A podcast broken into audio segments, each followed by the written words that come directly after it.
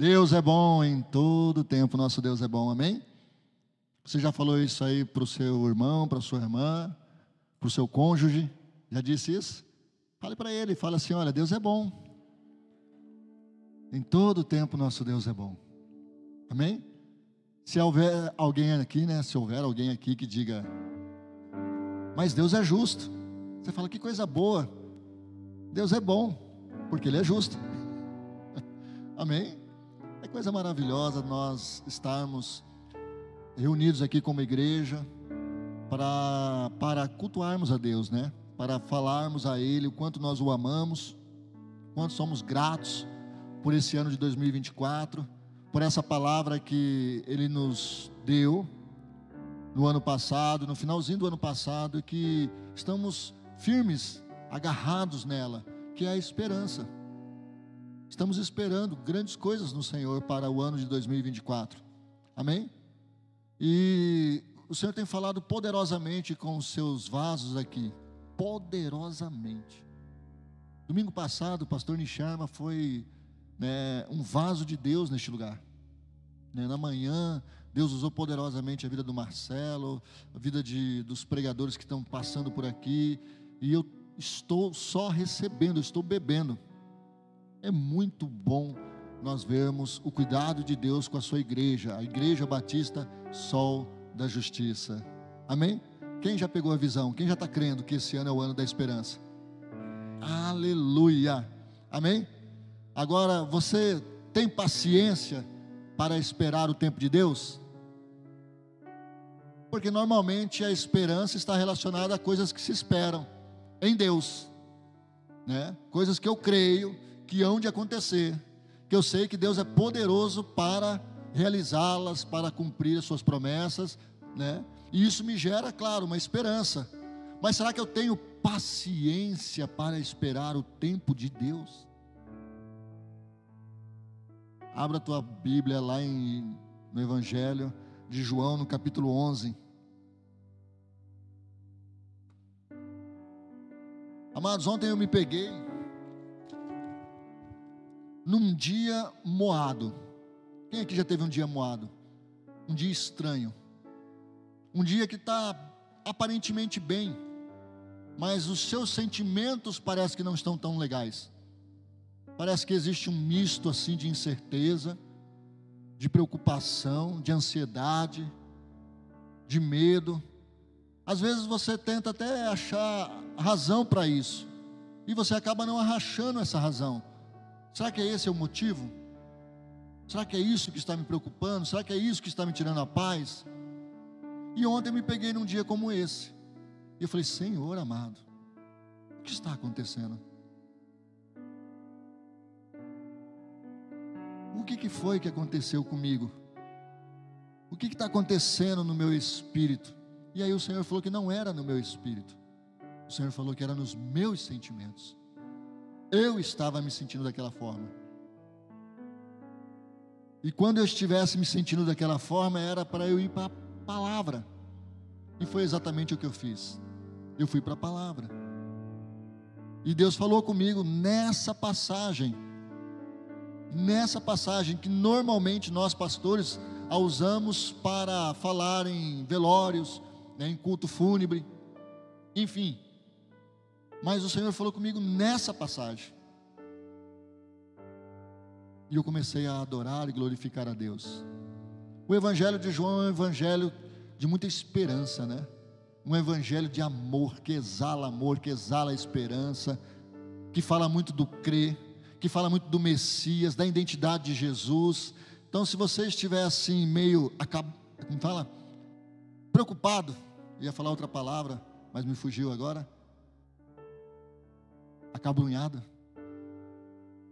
Vá para o Evangelho de João, pega alguns textos, né, alguns capítulos do Evangelho de João, e você vai ver que Deus é bom, que Deus é maravilhoso, que Jesus é conosco e que a sua promessa há de se cumprir no tempo de Deus. E antes de fazer a leitura aqui, eu quero perguntar aqui: quantos Lázaros nós temos aqui nessa noite? Aí você vai falar: Eu não sou Lázaro, pastor, eu nunca precisei ressuscitar. Na verdade, já ressuscitamos em Cristo Jesus, não ressuscitamos? Para quem não sabe, Lázaro é Deus o elegeu ou Deus o ajudou. Deus cuidou.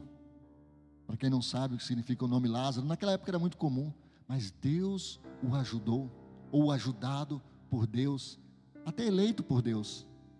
Quantos aqui Deus já ajudou? Quantos aqui já foram ajudados por Deus? Então, muitos aqui são Lázaros. Amém? Muitos aqui já tiveram seus sonhos ressuscitados por Deus. Muitos aqui já tiveram coisas que colocaram diante do Senhor e viram que Deus é bom. Acompanhe comigo essa leitura. Do capítulo 1 até o cap... do capítulo 1, perdão, do verso 1 até o verso 6 do capítulo 11. Havia um homem chamado Lázaro.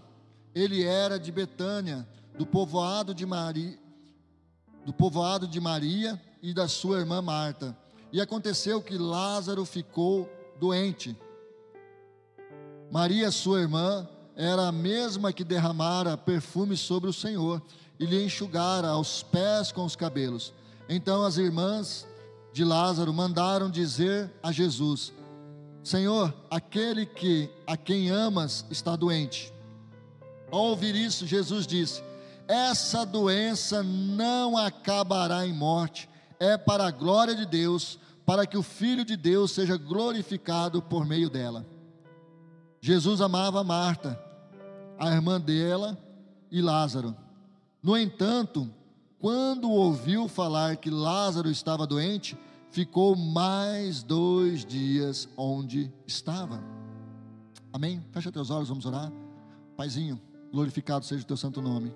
Obrigado por essa noite, obrigado pelo cuidado para conosco, obrigado pela palavra de vida. Obrigado, Pai, porque nós temos da Sua parte o cuidado, o Teu Santo Espírito habitando em nós. O Teu Santo Espírito, Pai, tem falado conosco, não só nos dias de culto, mas todas as horas, em todos os momentos, quando nós nos colocamos a ouvir, ó Deus, a dar atenção à Sua voz. Obrigado, Pai, porque tem coisas que enfrentamos e fazemos e sabemos que foi o Senhor que nos direcionou, foi o Senhor que nos impulsionou. Obrigado por essa amada igreja, pelos seus filhos que estão aqui nessa noite, a cada um deles, aqueles amados também que estão em casa acompanhando pela live, que sejam impactados, que sejam abençoados, que sejam guardados também agora, ó Deus, e que sejam edificados na Sua palavra. Assim eu creio em nome do Senhor Jesus. Amém. Amém? Antes de entrar no texto aqui, quero falar a vocês que nasceu, ou nasceram, né, no dia de hoje, na madrugada, os netinhos, o netinho desse casal abençoado aqui, Benício, Henrique, Benício Henrique. É isso? Ah, é nasceu na madrugada de hoje, dia 8 de fevereiro. Também a Helena, filha do Lucas e da Anne, nasceu agora às 17 horas. Então temos dois novos membros aqui, eu creio pela fé na nossa igreja. Amém? Benício e a Helena. Glória a Deus. Amados, vamos para o nosso texto agora. Quando eu falei para vocês que ontem eu estava meio para baixo, meio não entendendo o que estava acontecendo comigo, eu pedi para Deus, Deus falar comigo, na Sua palavra. E ao abrir nesse texto, Deus falou comigo realmente, principalmente nesse verso 6, a qual diz que Deus, né, no próprio Cristo, no caso, Jesus, ainda ficou por lá dois dias. Eu fiquei pensando assim, Lázaro, a quem Jesus amava, Maria, a quem Jesus amava, Marta, a quem Jesus amava, ou seja, uma família amada por Jesus. Lázaro ficou doente. Foram avisar Jesus, eu imagino que demorou até dias para chegar até Jesus e falar a respeito da, da enfermidade de Lázaro. Fico imaginando o que se passava na cabeça de Marta, imaginando, né? Bom, Jesus vai ouvir falar, né? Vai chegar aos ouvidos dele que o seu amigo Lázaro não está bem, com certeza ele virá.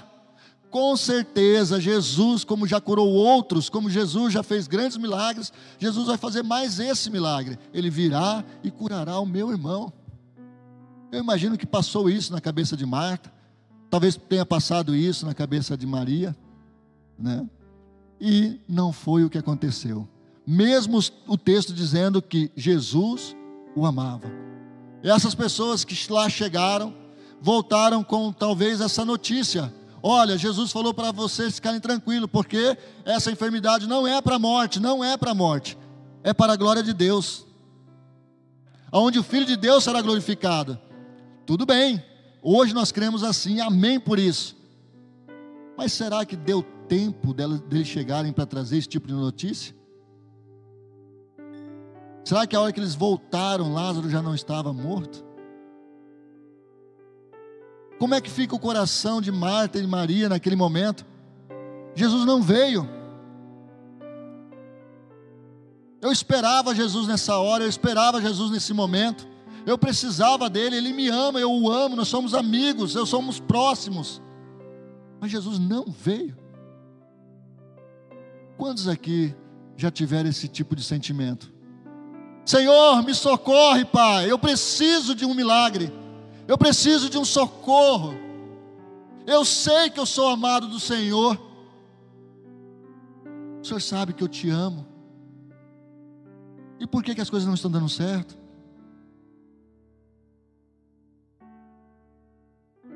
Pai, o Senhor sabe que o tempo está se acabando. O tempo está se esgotando. Pai, eu preciso daquela bênção. Eu preciso daquele milagre, eu preciso daquele livramento, Pai. Não pode ser para amanhã, tem que ser para hoje. A primeira coisa que Deus me falou ontem é: saiba esperar. Porque da forma como trabalho não é da forma como você quer. Eu sou onipresente, eu sou onipotente, eu sou onisciente, eu sou soberano, sei de todas as coisas. Quantos estão entendendo? Nós devemos ter paciência e confiar que Deus é o Senhor do universo. Ele sabe de todas as coisas. Amém? Nós temos a mania de muitas vezes querer controlar as coisas. Quem aqui tem medo de voar de avião? E você sabe por quê? Porque você não está no controle. Normalmente você não está no controle. Eu mesmo, como um bom motorista que sou, me considero um bom motorista. Quando pego carona com alguém, você sabe que eu avalio esse alguém? Não deu seta, não desviou do buraco, um buraco ali. Para que ter um pé de chumbo desse jeito? Anda como. o motorista ele vai avaliando, mas na verdade é: me dá esse carro, me dá essa direção, por favor, me dá essa direção, que eu vou te mostrar como é dirigir. Agora no avião, não, no avião você não tem controle nenhum. E ainda está lá, não sei quantos mil pés de altura. Quantos estão entendendo? Nós queremos ter o controle da situação e muitas vezes nós queremos controlar a Deus. Dizer a Ele que é assim que se deve fazer comigo, Pai, é assim. Porque eu conheço a minha dor, eu conheço a minha urgência, eu sei das minhas necessidades, eu preciso, pai, de tanto para como salário. Pai, aquele concurso lá é meu, pai, só podia me dar aquilo lá. Nós queremos controlar tudo, queremos falar para Deus como que tem que ser feitas as coisas. Agora, pega o tempo de experiência de vida que Deus tem comparado à nossa experiência de vida. Amados, Deus é eterno. Deus é bom. Aleluia. Deus é conosco, a promessa dele se cumprirá, e o tempo vai trabalhar a favor de Deus. Você está entendendo isso? E se trabalhar a favor de Deus, sendo nós filhos, com certeza trabalhar também ao nosso favor. Posso até não entender, agora me fez lembrar uma canção. Metal Nobre, não, essa não vou colocar. É, quem aqui conhece Metal Nobre? Poucos conhecem, né? A música fala assim, coloca aí o trecho, tem, tem como pegar aí? Ele fala assim: vou confiar, no teu tempo vem a solução. Posso até. Espera aí que eu já vou achar aqui para os amados. Ó. Oh. Você é uma extra, hein?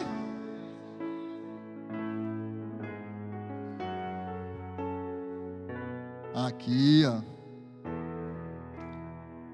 Refrão diz assim: Vou confiar, no teu tempo vem a solução. Sei que posso até chorar, posso até não entender e não ter com quem desabafar, pois estou seguro pela tua mão, tua vontade é o melhor para mim. Eu prefiro te agradar, por isso eu digo que vou confiar. Que coisa linda, né?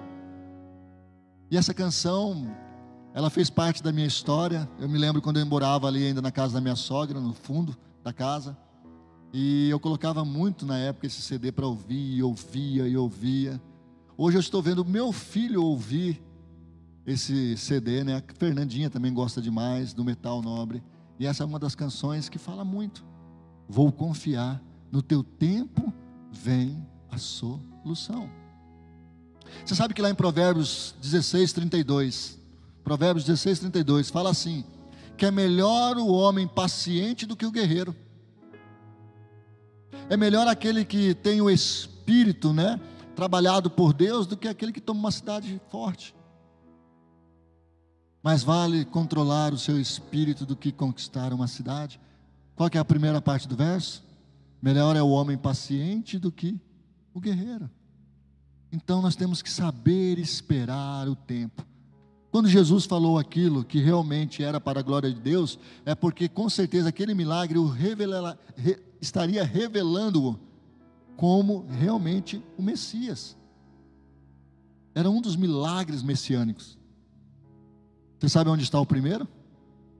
Ali provavelmente era o sexto ou o sétimo.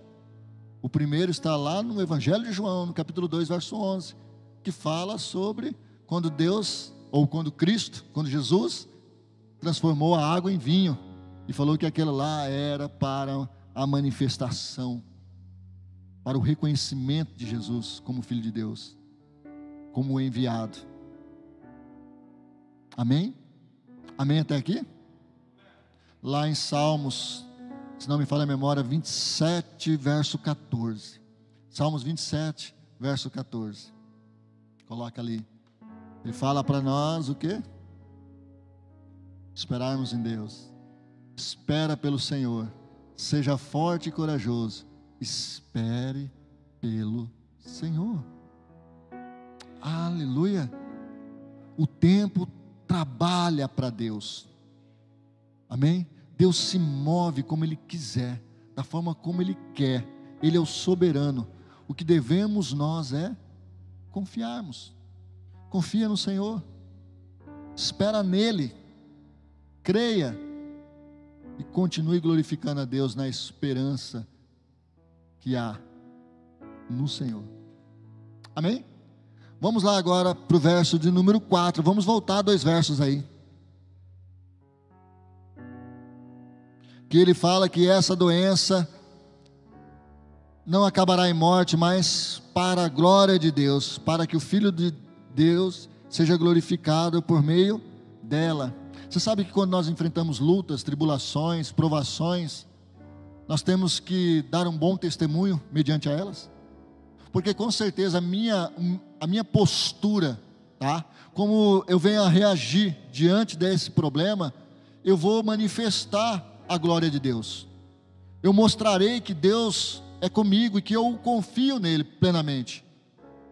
Então, quando você, quando eu, quando nós, como igreja, estivermos enfrentando tais provações, tais lutas, tais coisas como essa.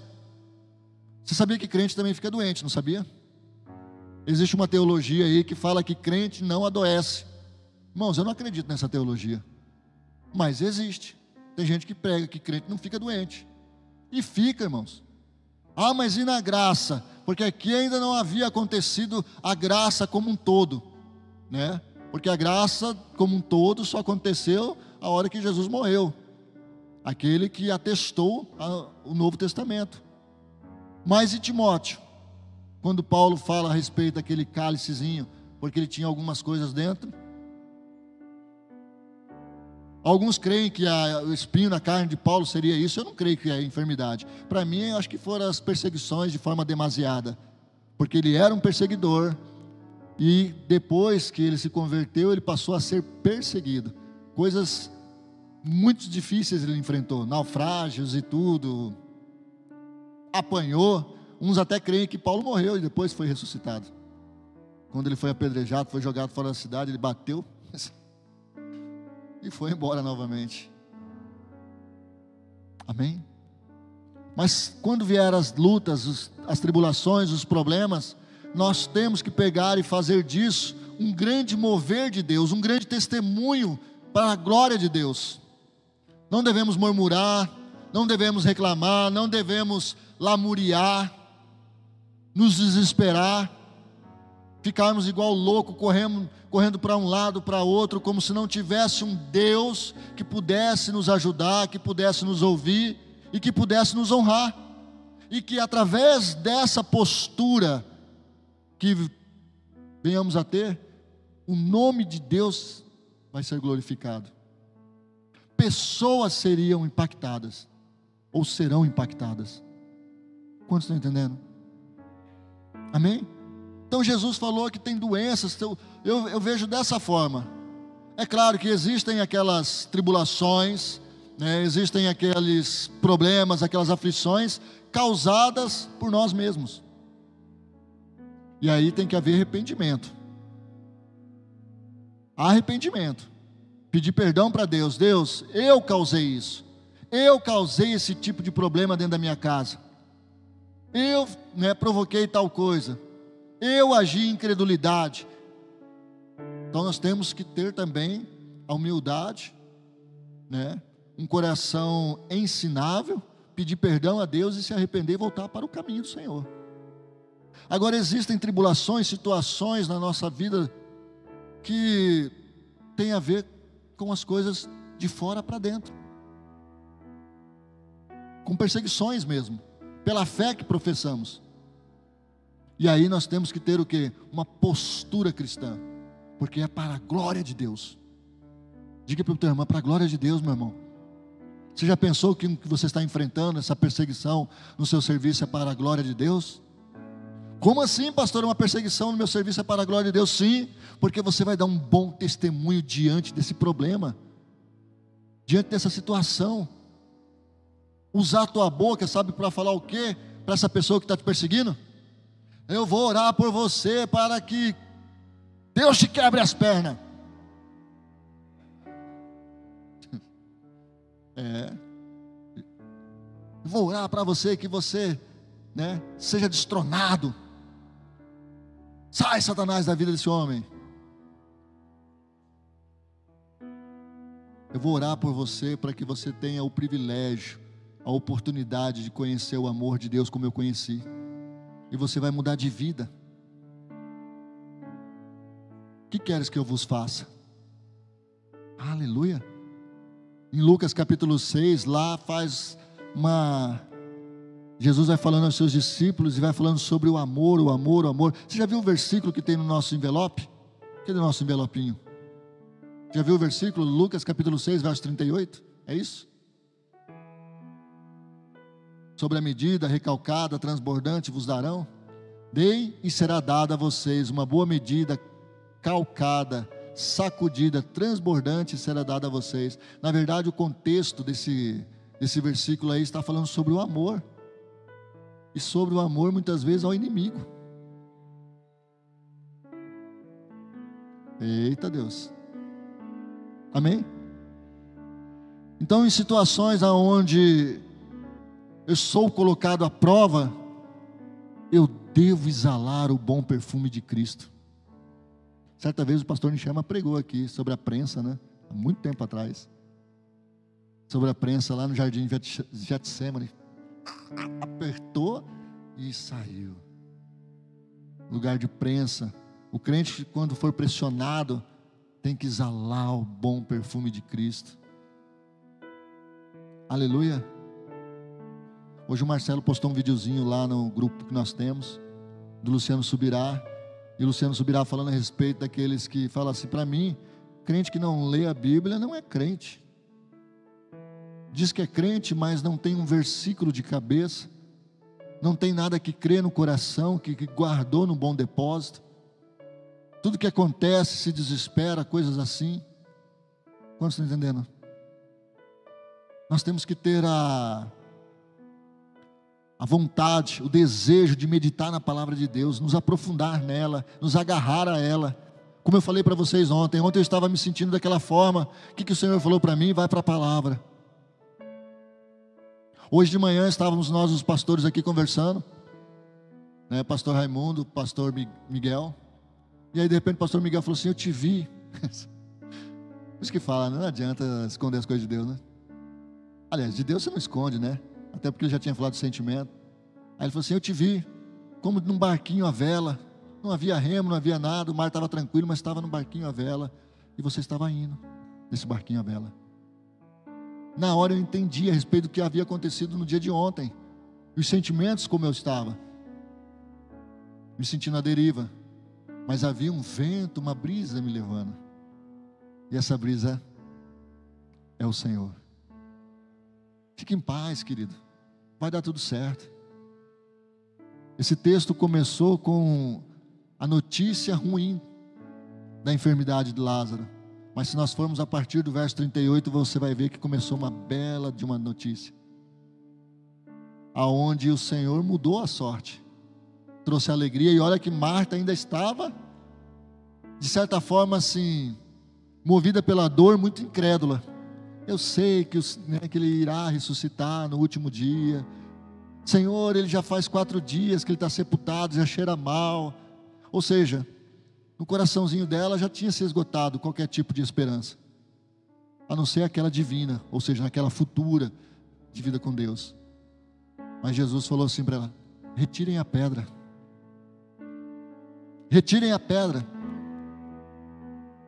Você sabe o que você deve fazer, então faça. O possível é contigo, mas o impossível é comigo. Então faça o que você precisa fazer. Se você quer um milagre e você precisa pedir perdão para alguém, peça esse perdão e deixa que o milagre da reconciliação é comigo. Deixa que o milagre da restauração é comigo, mas peça, porque isso você pode fazer. Se você precisa restituir alguém, restitua. E deixa o milagre que eu vou trabalhar no coração e haverá honra novamente, e haverá restauração da amizade, Aquilo que é impossível para você, ou seja, a morte é impossível, deixa comigo. Morreu o teu sonho, deixa comigo, deixa comigo. Eu sou o Senhor. Mas você sabe o que você precisa fazer. Se é arrependimento, se arrependa. Tire essa pedra. Tire essa pedra. De nada adiantará eu chamar Lázaro para fora se houver uma pedra ainda na entrada. Amém? De nada adianta eu querer liberar um milagre sobre a sua vida se você ainda continua com esse impedimento espiritual na sua, no seu entendimento. Aleluia. Então faça o que é preciso fazer. Tire essa pedra. Em nome de Jesus. Vamos orar. Fecha teus olhos. Quinta-feira é uma mensagem mais curta. Já deu o horário.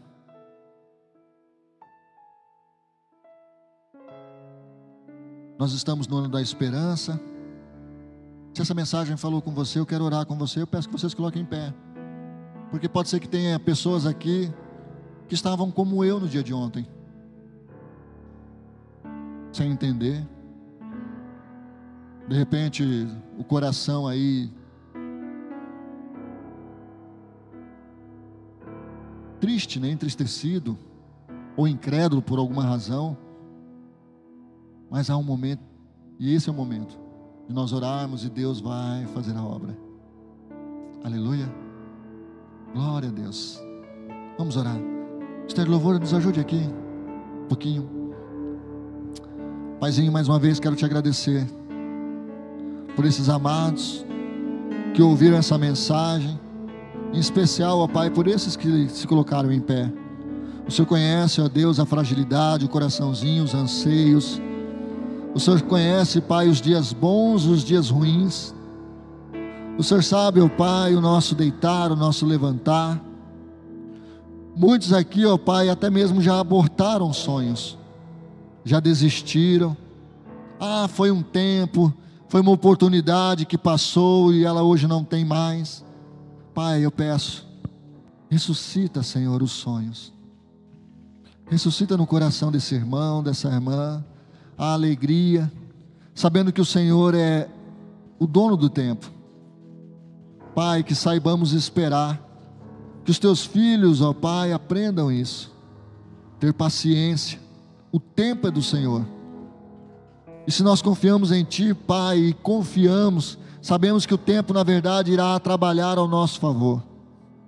Senhor, também mostra de uma forma muito clara, com uma clareza, das coisas que precisamos consertar, daquilo que precisamos fazer, aquilo que é de minha responsabilidade, aquilo que é de responsabilidade do seu filho, da sua filha, da sua amada igreja.